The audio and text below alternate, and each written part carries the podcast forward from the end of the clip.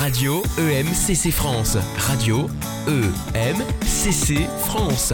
Merci pour votre écoute. Et bonjour, nous sommes toujours à Rennes dans le cadre de ce magnifique colloque où je me trouve très bien entourée sur le stand radio, vous allez vous en apercevoir tout de suite, et où, mesdames et messieurs, il n'est absolument pas le moment de vous endormir, ce n'est pas l'heure de la sieste, car nous allons traiter de sujets très importants l'évolution de nos organisations et puis peut-être, pourquoi pas, un petit peu de prospective.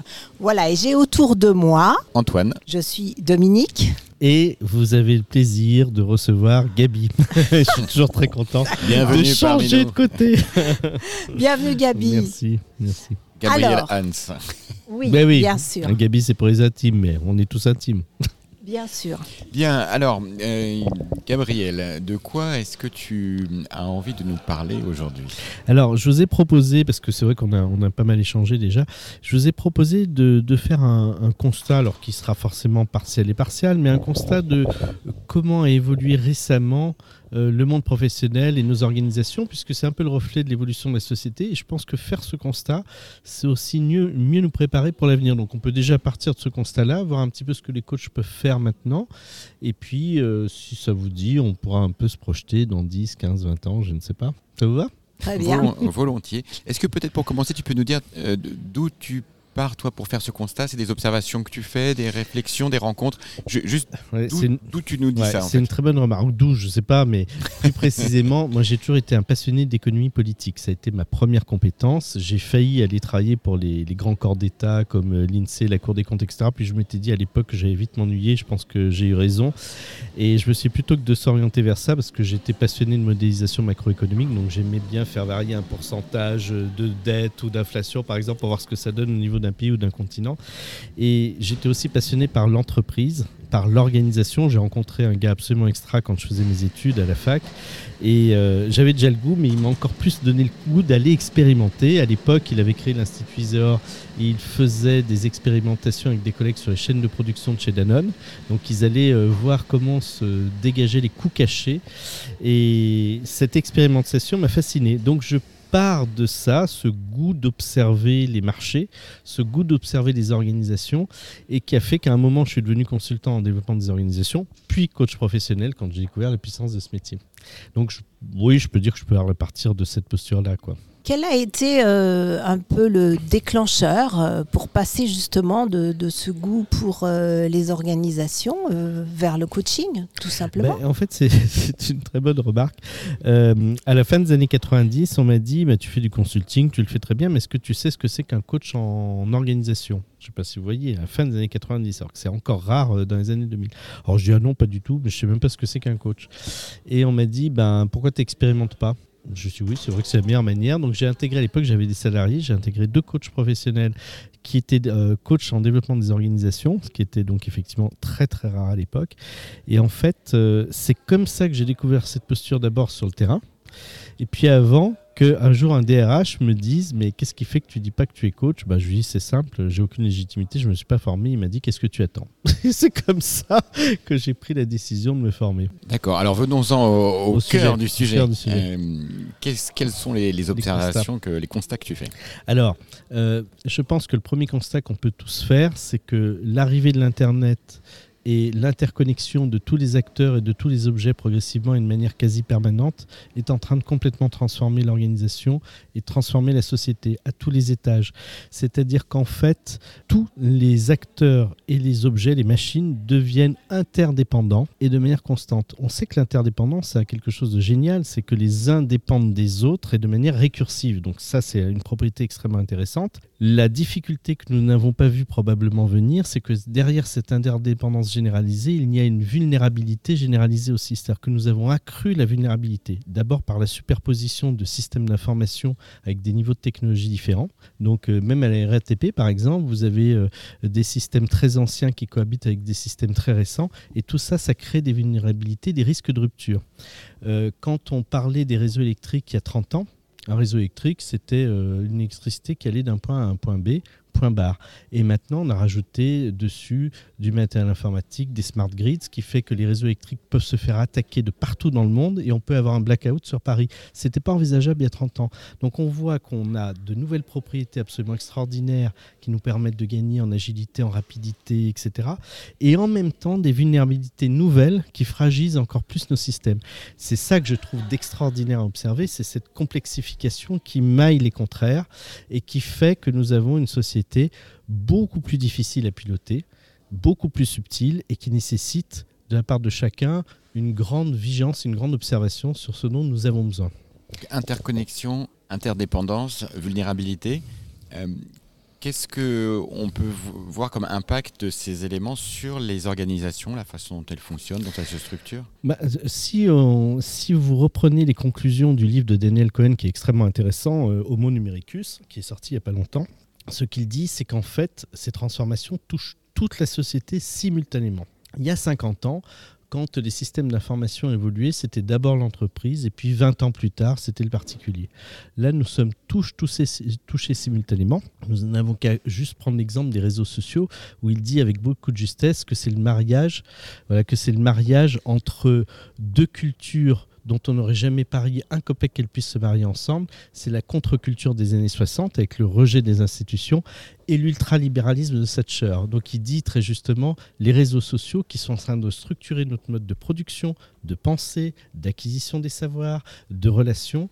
C'est le mariage improbable de la voix de Dylan et de la main de Thatcher. Je trouve ça très très vrai parce que la conséquence, c'est que nous agissons progressivement de manière profondément différente, à tel point que notre rapport aux autres et nos rapports au monde changent tellement que nous n'arrivons plus à comprendre en 2022 une scène de la vie courante des Français des années 50, pour vous dire jusqu'où la technologie impacte notre rapport au monde. Alors tu es en train de nous décrire la complexité du monde que nous, que nous vivons, de, de, toutes ces transformations, ces changements successifs que nous traversons. Qu'est-ce qui fait que malgré tout tu restes optimiste? Parce que je vois que quand tu nous expliques tout ça, tu gardes un sourire aux lèvres. Oui, parce que d'abord j'adore observer. Ça, c'est la première des choses. Je trouve que la complexité, c'est aussi quelque chose de merveilleux parce que ça parle de la vie. Et euh, même si nous mettons au, point les technologies les plus performantes, les plus puissantes, qui, font, euh, qui nous font approcher du biomimétisme, nous sommes encore très très loin de la complexité de la vie tout court. Quand nous savons que la vie a plusieurs fois disparu euh, sur notre planète et puis réapparu, on n'a jamais trop su comment, euh, ça marque ce qu'il y a de plus extraordinaire, c'est-à-dire toute cette partie mystérieuse de la vie. Et je trouve que cette complexification, cette hyper-complexification de nos sociétés, certes nous fragilise, certes nous rend dépendants des uns des autres, mais en même temps, de plus en plus, elle nous rapproche de la vie. Voilà.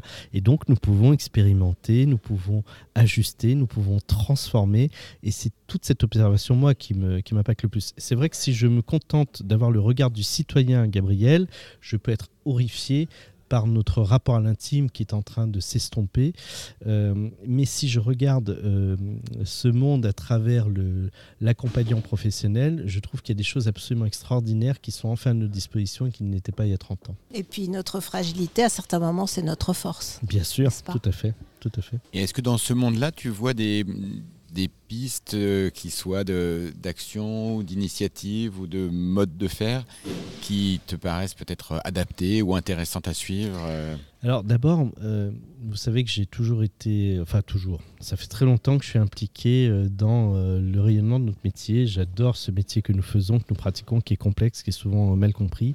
Et ce que je dis aux coachs, parce que j'ai cette appétence d'observer et d'essayer de détecter les signaux faibles qui nous feront comprendre le, les systèmes de demain, j'ai l'habitude de leur dire soyons beaucoup plus vigilants encore sur ce qui émerge.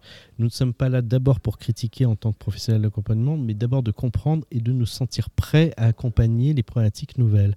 Et je pense que dans 3, 4, 5, 10 ans, il y a tout un tas de problématiques que nous ne connaissons pas qui vont émerger euh, de l'hybridation progressive du monde réel, du monde augmenté et du monde virtuel, qui sont trois mondes différents. Pour la première fois, il faut le savoir, en 2023, Apple va sortir un casque qui va fusionner ces trois mondes sans qu'on change de protocole technologique. Donc c'est une révolution et ce ne seront pas les seuls. Et ceci va avoir un impact direct sur les problématiques que nous allons rencontrer dans nos, dans nos coachings. Parce qu'au bout d'un moment, je pense que cette hybridation fera que l'être humain ne saura plus si c'est vraiment lui qui a produit, si c'est vraiment la machine qui a produit ou si c'est l'interaction des deux qui a produit. Et donc ça va générer des flous identitaires que nous ne connaissons pas en 2022, mais je suis persuadé qu'on les connaîtra en 2025, 2028. Alors en général, je suis pas trop mauvais pour la prospective, mais parfois je me trompe de date. Pour vous donner un exemple, et puis après je reviendrai sur les protocoles, en 2018, je disais un jour, le principal job des coachs, ce sera de réuniser le monde professionnel. Et je n'avais pas idée que ça puisse arriver aussi vite avec le Covid-19. Alors pour reprendre mon histoire de flou identitaire que, dont je, que j'aborde dans mon livre Coach professionnel, hein, qui sort aux éditions Erol, j'en profite, un petit coup de pub, le 20 octobre 2022, eh bien, euh, je pense que nous allons devoir développer de nouveaux protocoles et pas attendre comme nous avons attendu et vu arriver le tsunami des burn-out, par exemple, parce que nous avons des gens qui vont nous dire, je suis pas sûr d'être d'accord avec moi-même. Alors en 2022, on se dit mais qu'est-ce que c'est que cette Uberlu Et je pense qu'en 2025 ou 2028, ce sera notre quotidien et nous ne sommes pas encore prêts à accompagner ces flux identitaires. Voilà un des nombreux exemples de ce que nous risquons de vivre dans les prochaines années et que je trouve absolument passionnant d'un point de vue clinique. Le concept est passionnant et, je suis en train de me dire, tiens, le flou identitaire dans un contexte comme celui-ci, qu'est-ce que ça peut représenter, évidemment comme opportunité, comme trouble, comme gêne, comme quelque chose de, nouveau et comment moi ou d'autres pourraient l'accompagner et je pense qu'il y a des, du temps de réflexion à Tout à avoir. fait. Mais euh, on n'a pas le temps de l'aborder tout de suite, mais il y a aussi le, donc l'hyperconnexion permanente de tous les acteurs et de tous les objets. Il y a aussi la quantification de soi en continu, où vous allez par exemple avoir dans 3 ou 4 ans un collaborateur qui va dire à son manager, tu sais, cette année, tu m'as stressé 129 jours, 33 heures et 48 secondes, et je te mets au prud'homme.